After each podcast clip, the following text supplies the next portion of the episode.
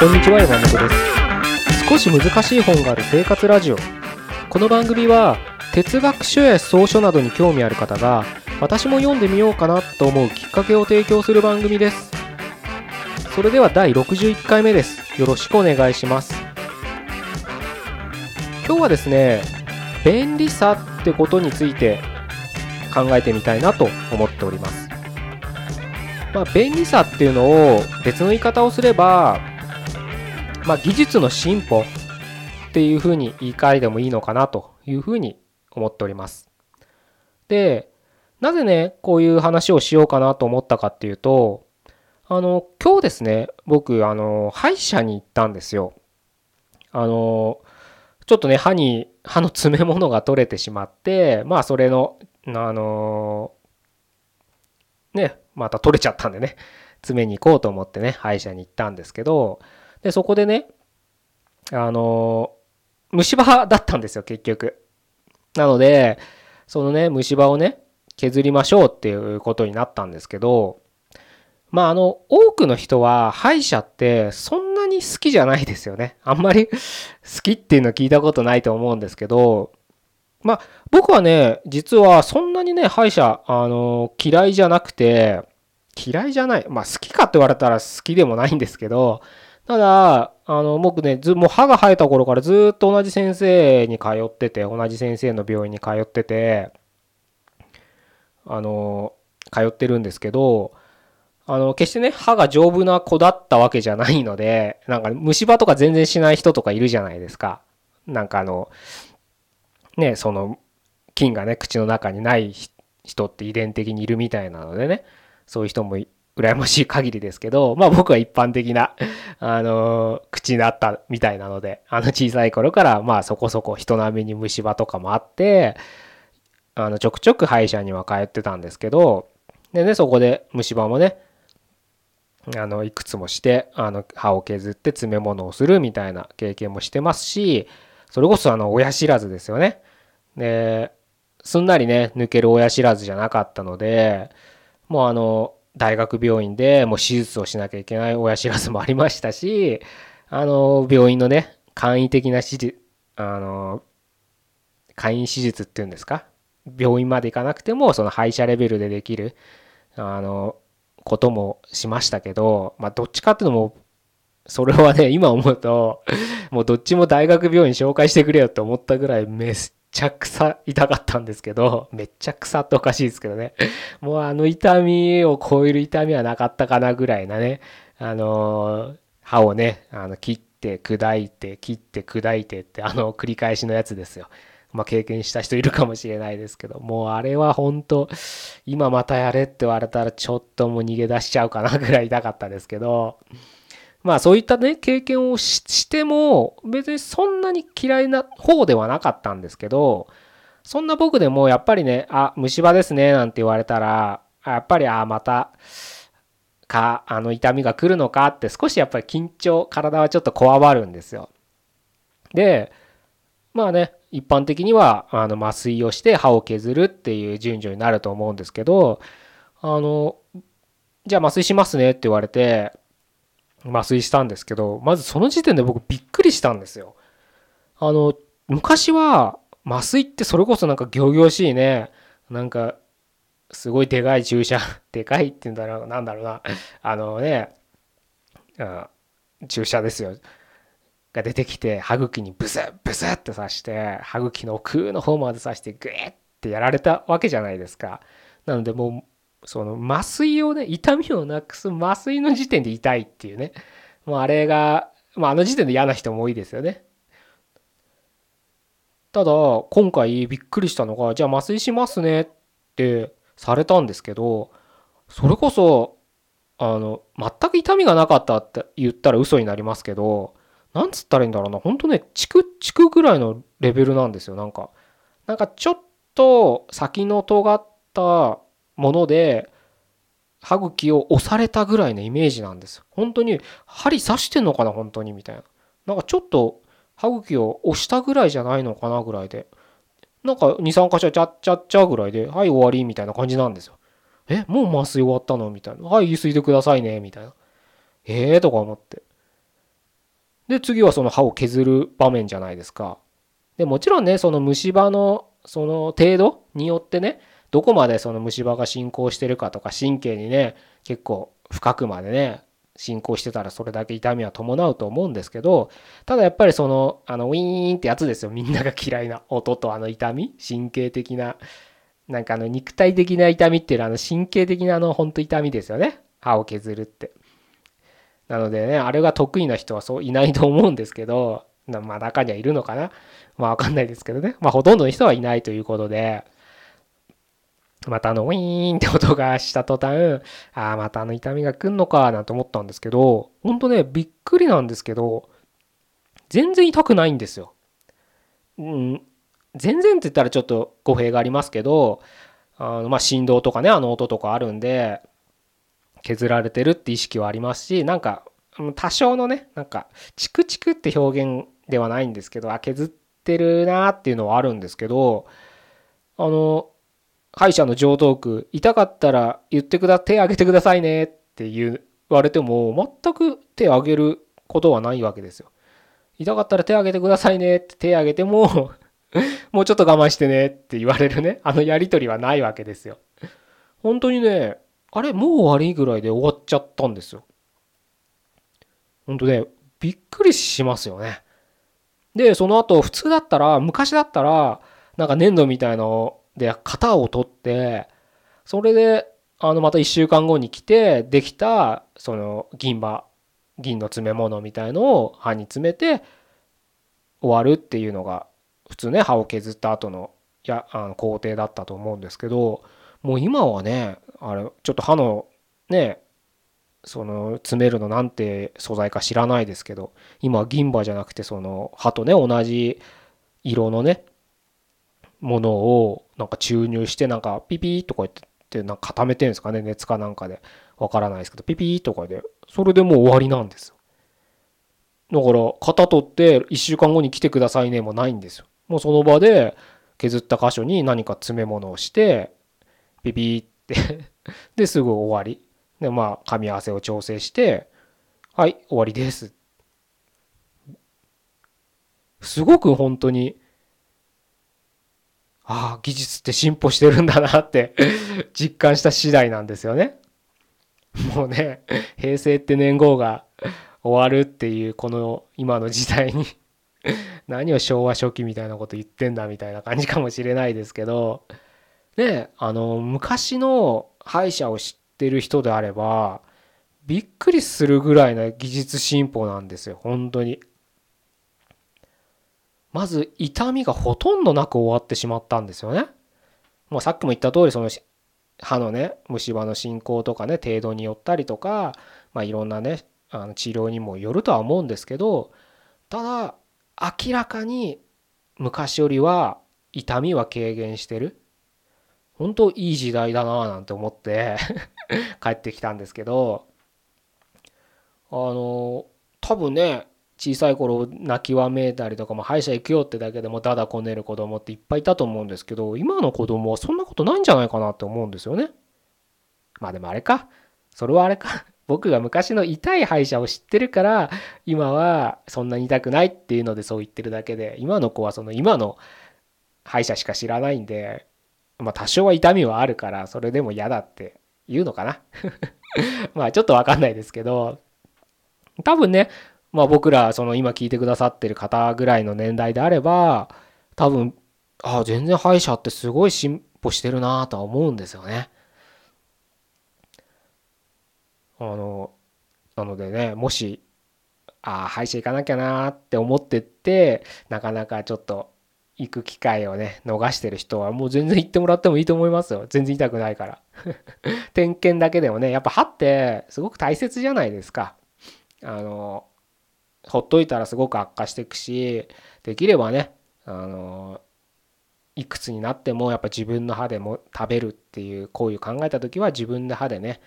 あの食べるってことは咀嚼するっていうのはすごく大切ですしあの、ね、右が痛くて左だけで噛んでるとかなるとその噛み合わせとかの問題で骨格も歪んだりとか骨格が読むと血流も歪んであ歪んで血流も滞って、うん、頭痛とかね肩こりとかもうすごいいろんな病気につながってきますから歯っていうのはやっぱり定期的に検査して、うん、健康を保つべきだな。まあ健康を保った保つべきっていうかね 全部ねどんな体の組織全てにおいてそうではあるべきだと思うんですけど特に歯に関してはね大切にしていくものなのかなというふうには僕は考えてるんですけどそういった意味で言えば今はねすごく助かりますよね。そんだけ痛みもなく。あの日数もかからず治療してくれるっていうのはすごくねあの技術進歩技術革新の恩恵を受けてる時代に良き時代に僕らは生きてるんだ僕らとかね僕は生きてるんだなって思って一人であの麻酔がね効いたあのしびれを感じながら帰ってるキロだったんですけどそれと同時にね少し考えてしまったのが例えば昔そういった痛い思いをして虫歯治療とかをした経験ある人はもうこんなね思いは二度としたくないからってその後やっぱりきちんと歯を磨く予防するってことをしたと思うんですよ。多少はね。ちゃんとうん、食事の後に歯を磨くとか寝る前に今までその寝落ちして歯を磨かないこともあって寝ちゃったこともあるけどあのあんな思いしたくないから必ず、うん、朝起きてと寝る前はどんなに疲れててもあのしようとかね。で歯磨きの方法自体ねちゃちゃちゃってやってたのを少しねあの丁寧に歯を磨こうというようなねことを予防というのをした人も多いかと思うんですけどこんだけね簡単に治療できる経験をしてしまったらあのそういった痛い思いをしたくないからって頑張ってた予防歯磨きとかそういった歯に対する予防をおろそかにしてしまうってこともなきにしもあらずなんじゃないかなっていうふうには僕はちょっと感じてしまったんですよ。あの行き過ぎかもしれないですけどそういうふうにあのいやまた虫歯になってもこんだけ痛くなかったらいいや別にって思う人の方が少ないとは思うのであの今は極端な話でお伝えしてますけどでもまああの技術が進歩した便利になったことによってそういった普段やらなきゃいけないことをおろそかにするってことはゼロではないのかなというふうには感じたんですね。であのあのだからといってその便利さを享受するのが悪いとか言いたいわけじゃないんですよ。だってそういう時代に僕らはもう生きてますからだったらもう全然それをね受けるべきだしやっぱり痛いより痛くない方が全然いいじゃないですか。まあそれは僕今日実際に体験したんであの絶対そっちの方がいいなと思うんですけどただねその反面その予防ってさっき歯の予防とも言いましたけど便利さにを享受しすぎる結果何か僕らは気づかない間にしなきゃいけないことを見逃してるんじゃないかなとも思うんですよ。それはさっきちょっと行き過ぎ極端な例でお伝えしましたけど歯を磨くっていうしなきゃいけないことをしなくなるっていうことにもつながってしまうのかなとも思ったんですね。今それは極端な例だって何度もお伝えしてますけどそれは少しはあるんじゃないかなというふうに思ったんですよ。例えば技術進歩って話を今してますけれど今は家にいるだけで何でも買い物ができる時代ですよねクリック一つで。でもその便利さを享受し続けた結果そのなんだろうな店舗にわざわざ行ったことによって得られる何かも失ってる気はするんですよ僕は。例えばね僕の例だ例ですけどまあ本本をね最近ネットで買う人は多いと思うんですよ。まあ、僕も実際あのネットで買うことは多いですよ。ただその便利さを享受しつつ僕は必ず定期的に本屋に行って本屋でも本を買うようにしてるんですよ。なぜならやっぱり実店舗に行くことによって自分では気づかない欲しいと思ってた以外の本の発見っていうのは発見出会いって言ったらいいのかな？すごく経験できるですよねやっぱ実店舗に行くと。でネットで買うっていうとまああのレコメンドしてくれますけどね最近当たり前のように。であれは最近すごくあのなんだろうな昔はねカテゴリーばっか同じ商品社会人類学みたいな本を買ったらそればっかのカテゴリーを同じようなカテゴリーの商品ばっかを進めてくるっていうのがセオリーでしたけどまあ今ももちろんそうですけど最近はそこにちょっと全くイレギュラー似てるんだけどちょっと違うようなカテゴリーが推薦されたりそれこそ全く全然予期せぬカテゴリーの本を紹介してくれたりするプログラムになってますよね。だからそういうので新しい発見っていうのはあることはあるんですけどやっぱりそれはねうん所詮と言ったらいいですけど画面に映るものであの映るものでなかなか自分のその感度に引っかかる確率っていうのは少なかったりするんですよね。まあそれをね予防するためにとりあえず何でもカートに入れとけっていう話を前したことあるかもしれないですけどまあ所詮その程度なわけですよ。でも実際店舗に行くとまあそれこそ新刊を見たりとか隣の棚を見たりとかねいうこともできるじゃないですか。そして気になったらその帯を読んだり裏表紙を読んだり目次を読んだりちょっと中身本文を読んだりみたいなこともできるわけです。ネットという便利な技術にの時には時とは違ってね実際に外に出て、うん、電車に乗ったりとかねしてわざわざ外に出て時間を使ってその店舗に行ってっていう労力はかかりますよね。でもその分今まで出会えなかったはずの本と出会えたりするっていう経験ができるんですよ。その不便便利さに相対する不便さを選択した結果そういった新たな出会いっていうのはあるんですよね。僕はねその経験を何度もしてるというか本屋に行くと毎回起きるのでその経験がね。なのでもうこれって決め打ちの本はねもうすぐその場で家でネットで買えばいいですけどまあなんとなしにねちょっと時間が空いたなって外出た時にで目についた本屋とか入るっていうのはそういった経験が僕は絶対できると思ってるからあえてしてるんですよね。本を買うっていう目的だけを考えたらやっぱり便利な方が時間もかからず楽じゃないですか。でねまあ1冊とか2冊だったらいいですけど10冊20冊まとめて買うっつったら本屋で買ったら結構重いですよね。それ持って帰るとか考えたらもう届けてくれるネットの方が絶対便利ですよ。でもその便利さをあえてしない経験も積極的に取り入れたら未知との遭遇じゃないけどね自分が今までうんね出会えなかったものと出会える経験ができるんじゃないかなというふうに思ったんですよね。思ったっていうか思経験してるので僕はそういうことをしてるんですよね。なのでこれからどんどんどんどん技術はね進歩してもっともっと進歩するでしょうしもうそれこそ AI とかねいろんなことが言われてる中で、まあ、技術がどこを目指してるのかっていうのはあの少しかん僕らがねあの一人一人考えなきゃいけないところではあるとは思うんですけれどただあの技術があの後退するってことはないですよ。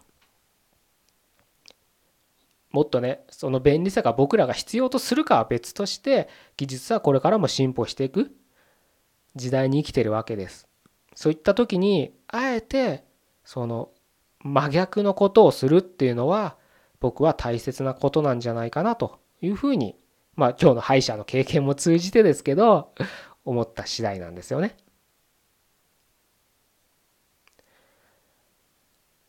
ちょっと話がずれるかもしれないですけどその体を鍛えるとか修行とかあるじゃないですか。冬なのにあの滝に打たれるとかね。意味わかんないですよね。普通に考えたら。それは精神を鍛えるって言われたらまあそれまでなんですけど、まあ、よくわかんない意味わかんないことしてる人がいっぱいいるわけじゃないですか世の中には。寒い中外走ってる人だっていっぱいいますよ。で運動習慣がない人にとったらなんでそんなことするんだと寒い中わざわざ走ってバカじゃないのとジム行ってあったかいとこでトレッドミルで走ればいいじゃないって同じ走るだったらって思う人もいるかもしれない。でもそういった便利さじゃなくてあえて厳しい不便さの中に身を置くってことで何かねきっとそれを知ってる人たちしかわからないその人しかわからない何か貴重な体験をしてるんじゃないかなというふうな見方をしていただければ何かね自分も今までめんどくさいなと思ってたことをやってみるきっかけになるんじゃないかなというふうに思うのでそういう見方もしてみては面白いんじゃないかなというふうに僕は思います。まあ、まずは歯医者に行ってみてくださいよ 定期的に検診、あのクリーニングだけでもね、いいんで。クリーニングもだってすごいですからね、今のね。定期的に半年に1回でも、あの、歯石予防じゃないですけどね、歯周病予防みたいな感じで、あの、クリーニングしてもらうのも、あの、すごく大切でだと思うので、あんなの芸能人みたいに、あの ホワイトニングまでする必要ないかもしれないですけど 今、ふっと思い出しましたけど、芸能人は歯が命ってね、あら、本当名コピーですよね。もう今でも僕は東幹久の、高岡早紀でしたっけ？ちょっと覚えてない。東幹久すごい覚えてるんですけどね。もう本当あの あの CM コピーすごいな。もう今でも覚えてるぐらいですからね。今は使われてないのかな？面白い CM でしたよね。うん。なので、あの芸能人と言わず、僕らは歯は命っていうことでね、定期的に あの歯医者に行くことをお勧めします。僕みたいに虫歯になってから行くと、あのそれはそれで、痛くは少しは軽減してますけど、痛みがゼロじゃないですからね。うん、痛みはなき、あの虫歯はね、ない方があの絶対いいはずですから。まずは歯医者に行ってみようと。ということで、じゃあ61回目は以上で終わります。ここまでどうもありがとうございました。